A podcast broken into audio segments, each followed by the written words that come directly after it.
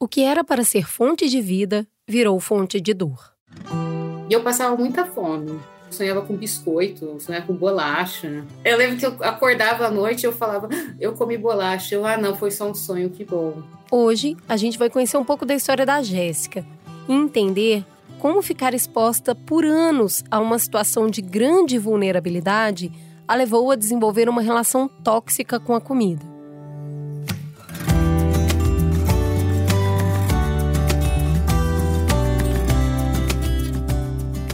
Como eu cuido de mim? Foi para responder essa pergunta que criamos esse espaço aqui, um podcast para a gente conversar sobre saúde mental além do raso, partindo de múltiplas vivências, apresentando diferentes linhas de tratamento e explorando as nuances de viver e conviver com transtornos mentais. Prazer! Esse é o Crônicas de um Cuidado, um spin-off do podcast Mamilos, comandado por mim, Cris Bartz, e produzido pela minha parceira Juva Lauer. Um lugar de acolhimento que oferece um caminho para você não precisar mais se achar sozinho. E quem abriu a sua cabeça e o seu coração para mim dessa vez foi a Jéssica.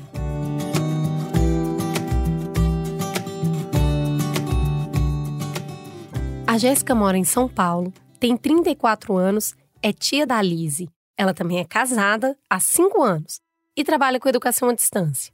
De primeira, ela me surpreende. Ela é calma, fala de uma maneira tranquila, mesmo quando ela se recorda de situações muito difíceis. A Jéssica é delicada nos gestos, mas ela mostra uma força interior e uma clareza do seu lugar no mundo.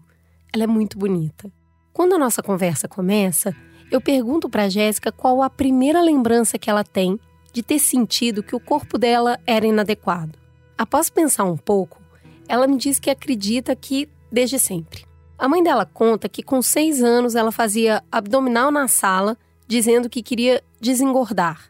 Mas quando ela busca mais fundo nas suas próprias memórias, ela aponta um acontecimento por volta dos 11 anos. Eu lembro do meu irmão uma vez fazendo um desenho meu mas uma caricatura mesmo, né? E aí ele colocou de forma bem jocosa, assim, a questão do meu peso, com as minhas roupas. E aí aquilo foi a primeira vez que eu percebi que talvez meu corpo não estivesse adequado de alguma forma, né? Porque se era motivo de riso para alguns, e eu, eu acho que isso foi a minha primeira noção de que meu corpo, a princípio, não pertencia só a mim, não era uma ferramenta que eu podia usar, mas era uma ferramenta que as pessoas podiam julgar e olhar também. Eu acho que foi a partir disso que é, eu comecei a sentir até um pouco de vergonha, né? A questão da inadequação ganha mais contornos quando a Jéssica me conta que a sua avó trabalhava vendendo roupas e que comentava com frequência que determinada roupa não ficava bem nela. Às vezes, a Jéssica queria uma roupa e ouvia que para o seu tamanho não ficava bom aquele modelo, e sempre era recomendada que ela esperasse emagrecer para usar minha avó e minha mãe também, elas têm um passado relacionado com o corpo, aceitação corporal. Essa questão de aceitar o próprio corpo sempre foi um tabu, assim, na família, né? Então, minha avó, ela sempre cobrou um corpo magro da minha mãe, no seguinte sentido de falar que ela precisava emagrecer, que mulher mais gordinha, ela, ela, nunca fala gorda, né? Ela fala assim, ah, mais gordinha, né? Como se fosse isso, fosse amenizar alguma coisa, né? Ela sempre fala assim, a ah, mulher gordinha não fica tão elegante, a gente precisa ser elegante. Então, a minha mãe conta que às vezes ela comprava, né, roupa num tamanho menor para forçar minha mãe a emagrecer, né? Como se fosse uma recompensa. Se você quiser essa roupa nova, você teria que emagrecer. E aí isso passou, né, para mim e para minha irmã. A comida que podia, por exemplo, a comida que meu irmão podia comer não era necessariamente a comida que eu podia comer. Salada, fruta é para Jéssica. Aí brigadeiro, doce, chocolate é pro meu irmão. E assim era um paradoxo porque ao mesmo tempo minha avó sempre fez muita comida. Então assim era uma casa muito farta. Por exemplo, todo final de semana tinha bolo, tinha doce, tinha sobremesa. Então, ao mesmo tempo que tinha essa fiscalização sobre o corpo, também tinha essa questão meio permissiva. As questões sempre giraram em torno do esforço para emagrecer. Não existia incentivo para atividades físicas ou esportes, por exemplo. Os incentivos sempre foram pautados na restrição. A Jéssica me conta que a sua irmã também sofria essas pressões que ela inclusive era mais gorda. Só que a irmã não ligava. Ela dizia que estava feliz com o corpo dela e que ela não iria fazer nada. Já a Jéssica, ela foi totalmente tomada por essa narrativa. E durante muito tempo, ela foi sofrendo uma série de abandonos por parte de pessoas e de instituições que deveriam zelar pelo bem-estar dela. A mãe sofreu o mesmo que ela estava sofrendo agora com a avó, mas não a defendeu, perpetuou a mesma dinâmica. O pai era ausente, não estava ali para protegê-la. O avô dizia que não tinha como opinar nesses assuntos de mulheres. Diante de tantos comentários para emagrecer e nenhum contra-argumento, aos 12 anos, a Jéssica se lembra de ter passado a esconder comida em armários, em gavetas, a comer rápido para ninguém ver. Nessa época, a sua menstruação chega e ela passa a ganhar peso. Aos 15 anos, aos olhos de todos ao seu redor, ela estava muito gorda. Então a avó decreta: tá na hora de resolver isso. Leva a Jéssica à endocrinologista. E aí ela sofre outro abandono.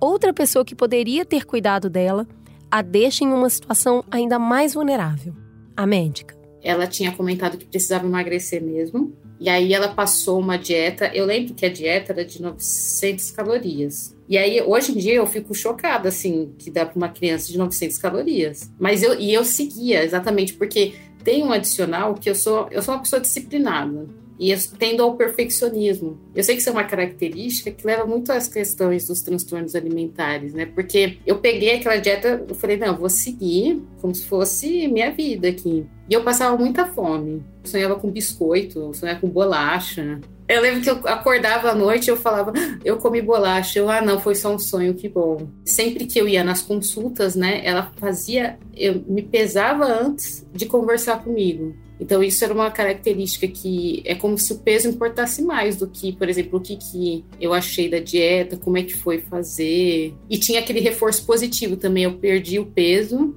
Aí ela né, incentivava, falando que era isso mesmo. Se eu estagnava ou engordava um pouco, ela falava: ah, a gente tem que resolver esse problema, sabe? Como se fosse algo muito pejorativo. A Jéssica ia às consultas com a endocrinologista todos os meses. E basicamente ela ia apenas para se pesar. Ela era avaliada mês após mês e emagreceu 20 quilos em um ano. Ela tinha, na época, a mesma altura que tem hoje, 1,64m. E após 12 meses de privação extrema, ela chega aos 58 quilos. A Jéssica, então, sofre mais um abandono. Outra instituição que poderia ter questionado essa situação não fez: a escola. Uma jovem perde 15 quilos em um ano e ninguém disse nada. Ninguém parece ter reparado que aquilo poderia ser algo negativo. Até porque na nossa cultura, emagrecer está sempre associado a algo positivo, não importa o motivo ou o meio. Então ela atingiu a meta, mas ela não sentia que tinha muito a comemorar. Era só um registro mesmo, um número. Ela não estava mais feliz nem mais orgulhosa dessa conquista. Achou que sua mãe e que sua avó finalmente iriam se orgulhar. Mas a mãe achou que ela exagerou. Agora ela estava magra demais. Ou seja, continuava inadequada. A Jéssica voltou na médica para saber qual era o próximo passo. E ela então sugeriu a liberação da comida sem restrição nos finais de semana. A princípio, oba. Agora ela podia ter um pouco do que ela ficou privada durante um ano inteiro. A Jéssica estava muito ansiosa por isso, para aproveitar. E aí ela começou a comer muito nos finais de semana. E depois, muito durante a semana também. Comer era muito bom e depois de tanta privação, agora ela não conseguia parar. Claro que isso fez com que alguns quilos retornassem. E quando ela sentiu as roupas começarem a apertar, o desespero bateu. Ela não conseguia parar de comer e nem queria engordar. A única solução era comer e depois colocar para fora tudo que ela tinha ingerido. E a comida me dava um acalento, a comida me dava um preenchimento que eu não conseguia achar em qualquer outro lugar porque eu me sentia muito sozinha, assim. Então eu achava que nesses momentos que eu estava comendo, eu estava preenchendo um espaço, né, no, no, corpo, né, no estômago, um espaço no tempo também. E, e, era gostoso, era bom, então dava um acalento que talvez um carinho pudesse proporcionar, assim. E aí agora eu estava experimentando e estava sendo até um pouco voraz. Um pouco não, era voraz. E aí eu pensei, eu preciso me livrar disso e aí foi quando eu comecei a vomitar. A purgação era pelo vômito, né? E começou com alguns eventos esporádicos, porque quando começa a fazer esses, essa purgação, você não sabe o que você está fazendo. Aí você percebe que é possível se livrar daquela comida. Então aí você pensa, não, é só isso, é só hoje. Mas aí você come de novo, e aí você fica com, com medo de engordar novamente. E aí, mais uma vez, a purgação. A Jéssica passou a fazer isso todos os dias. O que era estranho no princípio, agora tinha ganhado técnicas. Ela foi aprimorando para ser mais rápido, para ser mais disfarçado. Ela não falava sobre isso com ninguém, porque ela sentia muita vergonha. Até que um dia, ela teve uma crise de choro muito forte. Ela não parava de chorar por nada. Sua avó, então, a levou ao pronto-socorro. O médico examina e diz de maneira bem fria: Você não está doente. Isso é emocional. Ao menos, o médico a encaminha para um psicólogo. Ela tinha então quase 18 anos e foi no atendimento psicológico que ela conseguiu falar pela primeira vez tudo o que estava acontecendo. Assim como na endócrino, a Jéssica esperava que a médica passasse uma receita do que precisava ser feito para aquilo parar. Mas ela foi entendendo que não tinha receita. Tinha sim uma trajetória para percorrer. Evoluções começaram a acontecer até que a terapeuta pede uma consulta a sós com a mãe e com a avó da Jéssica. Nesse momento, a psicóloga contou para as duas que a Jéssica estava sofrendo de bulimia. Inclusive, posteriormente, a Jéssica toma conhecimento que a sua mãe já sabia, que a sua irmã havia dito que escutava os vômitos com constância. Então, ao ser informada pela terapeuta sobre o que aconteceu na sessão, a Jéssica teve uma dupla decepção. Sua terapeuta havia traído a sua confiança e a sua mãe e a sua avó já sabiam o que estava acontecendo e ignoraram. E saber que elas sabiam me deixou com mais vergonha ainda e mais medo. Tanto é que quando eu voltei para casa, eu pensei: bom, agora minha mãe vai falar comigo. Ela vai falar comigo. E essa conversa nunca chegou. Ela fingiu que não sabia. Então, quando eu voltei para casa, ela não tocou no assunto, não falou nada, não falou que sabia nem perguntou o que estava acontecendo, nada. A mãe e a avó, a Jéssica conseguia perdoar, entender que elas não tinham muitos recursos para enfrentar aquela situação. Até porque, se elas fossem falar sobre esse assunto, elas teriam que olhar para a própria relação com o corpo. Isso era impensável. Mas a terapeuta não dava para perdoar. Ela não voltou mais lá. Só que entendendo mais sobre a sua situação, a Jéssica decide focar nos estudos com a mesma disciplina que ela já teve com a dieta. Ela começou a colher bons resultados. Ela entra na faculdade e aí se sente vista, valorizada, faz boas amizades. Ela não precisa mais se esforçar para caber. Não tem mais um vazio que precisa da comida para ser preenchido. Ela encontra seu valor e assim consegue alcançar um patamar de equilíbrio com a comida. Ela me conta que foi uma época bem feliz. Daí, quando a Jéssica entra no mestrado e começa a ser avaliada o tempo todo e a se submeter a um rigor extremo nas aulas, a coisa desanda novamente. A academia passa a reproduzir o mesmo ambiente da casa lá atrás. Ela estava novamente fazendo um grande esforço para caber. O encaixe se perdeu e assim a bulimia volta.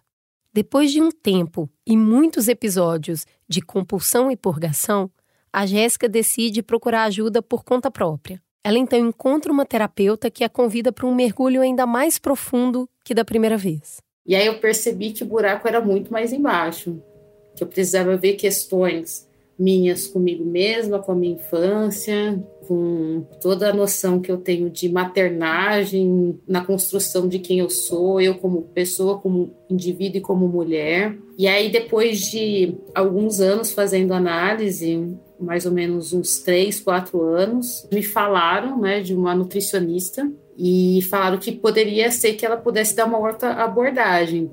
Com a nutricionista, a Jéssica conseguiu entender o que era fome, sede, saciedade, desejo, diferenciar uma coisa da outra. E também começou a fazer um diário alimentar que a auxiliou a verbalizar e refletir sobre a sua comida e a registrar as emoções que estão associadas às suas refeições. Porque eu acho que um ensinamento que ela me trouxe que foi muito importante é que a gente não come só comida, a gente come o ambiente, a gente come a outra pessoa que está com a gente, a gente come a música, a gente come tudo. Então tá tudo associado. Então não basta você estar tá ali pensando na comida. Então, a partir desse processo e de escrita, que eu acho que é muito importante, porque eu comecei a tangenciar o que eu estava comendo e o que estava acontecendo comigo. Desde 2017, a Jéssica não tem mais nenhum episódio de purgação. Ela considera que ainda está em remissão. Me conta que tem coisas no seu corpo que ela não gosta, mas tem outras tantas que ela aceita e ainda outras que ela gosta.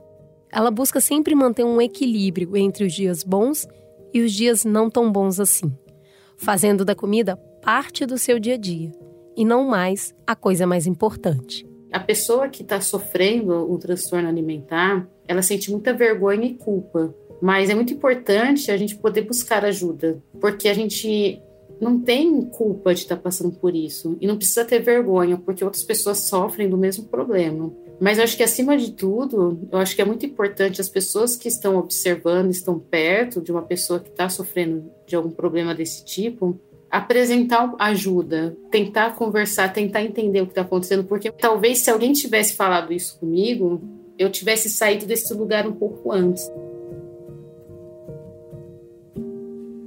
Hoje, a Jéssica come para viver e não vive para comer. E ela se sente a guardiã da Alice, a sua sobrinha. Ela tem como missão que a relação da pequena com a comida será muito melhor que a sua. A tia Jéssica está aí para quebrar esse ciclo e para protegê-la. Que sorte é dessa menina!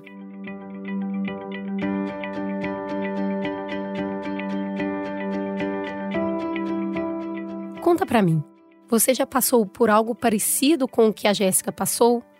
Ou conhece alguém que enfrentou tudo isso? Eu quis contar essa história porque eu sei que a maioria das mulheres que estão ouvindo vão se identificar em algum grau com essa conversa. Quem de nós nunca comeu vorazmente comida gelada de pé na frente da geladeira? Quem de nós não deixou uma calça muito pequena no armário por anos e olhou para ela sonhando em caber? Quem de nós Nunca passou fome para tentar emagrecer? Ou sentiu que seu corpo era inadequado? A Jéssica está aí para nos mostrar onde esses caminhos podem levar. É claro que depois dessa conversa, eu quis conversar com a nutricionista Marcela Cotaiti, que tratou a Jéssica e que é especialista em obesidade e transtornos alimentares e coordena o ambulatório de anorexia nervosa do Hospital das Clínicas da Universidade de São Paulo.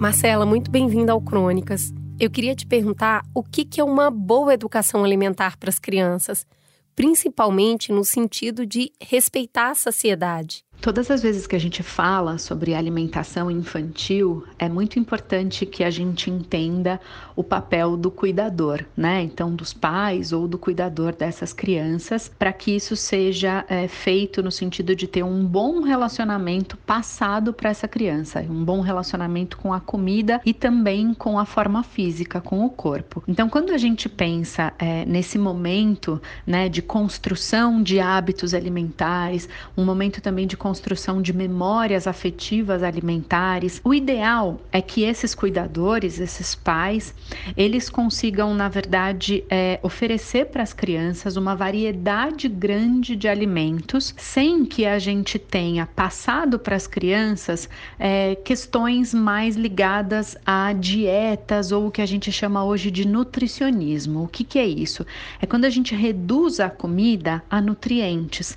Então, crianças devem comer comida, né? Assim como a gente, mas em especial nesse momento da, da, da criação do hábito alimentar, é muito importante que nenhum grupo alimentar seja restrito para as crianças, que, não, que os alimentos não sejam divididos e classificados como alimentos que fazem bem para a saúde, alimentos que são saudáveis, de alimentos que são proibidos. Inclusive, né, nessa idade é importante que não se classifique alimentos como alimentos que engordam, né? Então, o ideal ideal é que neste momento os pais consigam criar uma relação muito neutra e incondicional para a criança com o comer. E quando a gente pensa no sentido da saciedade, é importante que os pais ou cuidadores entendam que a quantidade de comida que aquela criança vai comer, ela deve ser determinada pela própria criança. O que, que eu quero dizer com isso? Que no momento da alimentação, quando a criança parar de comer, né, e, e dizer que não quer mais comer porque não aguenta ou porque está cheia, é importante não forçar para que a criança continue comendo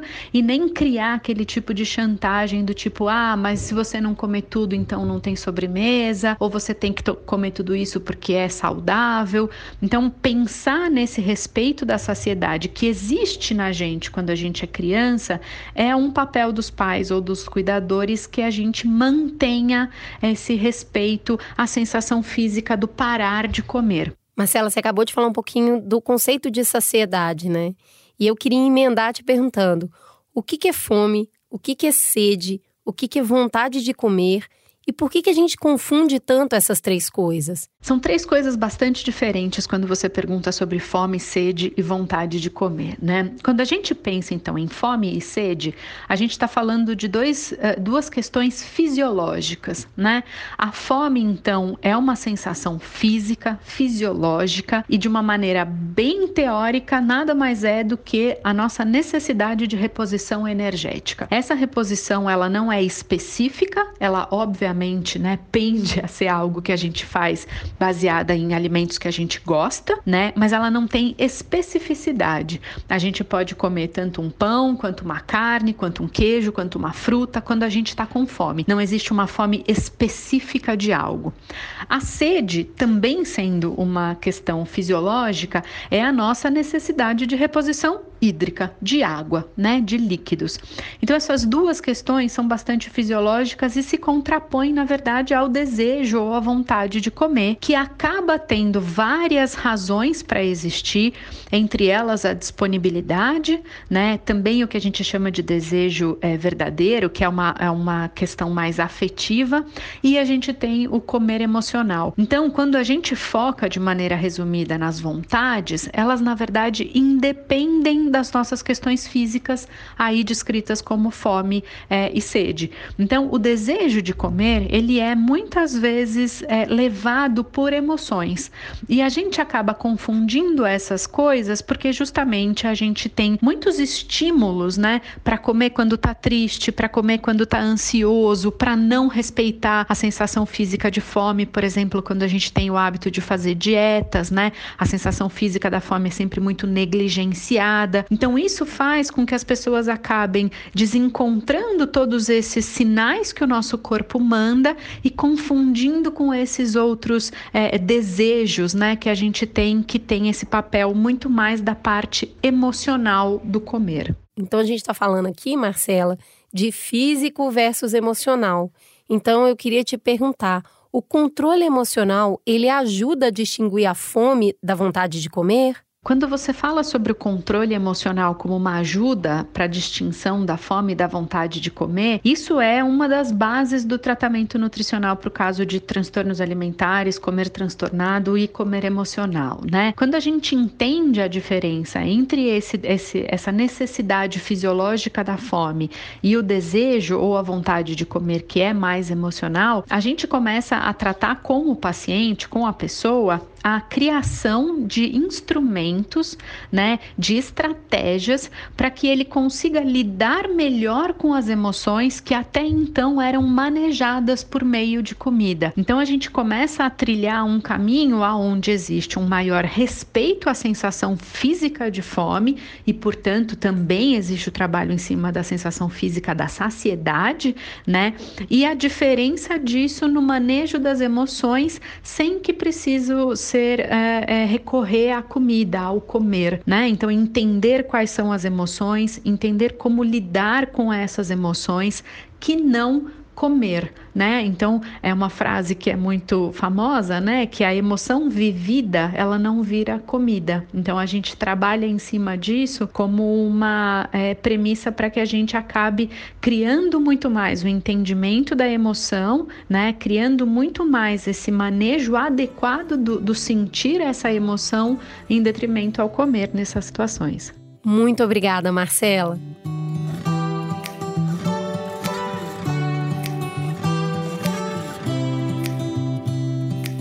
Boa conversa hoje, hein? Eu senti que a gente avançou nesse tema. Eu agradeço a Jéssica por me contar sua história, a Marcela por me ensinar e você por me ouvir. Se quiser, assim como a Jéssica, o Denilson, a Luísa, as pessoas que você tem conhecido aqui semana após semana, você também pode contar a sua história para mim. É só entrar lá no perfil mamilospod no Instagram.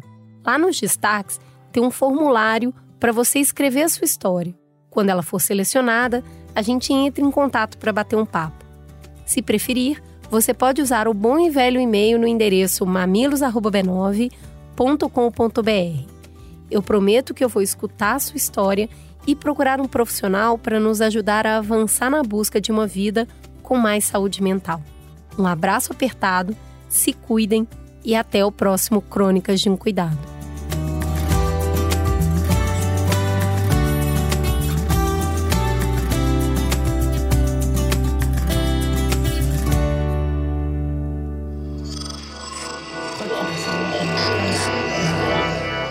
Podcast é, é apresentado por b9.com.br.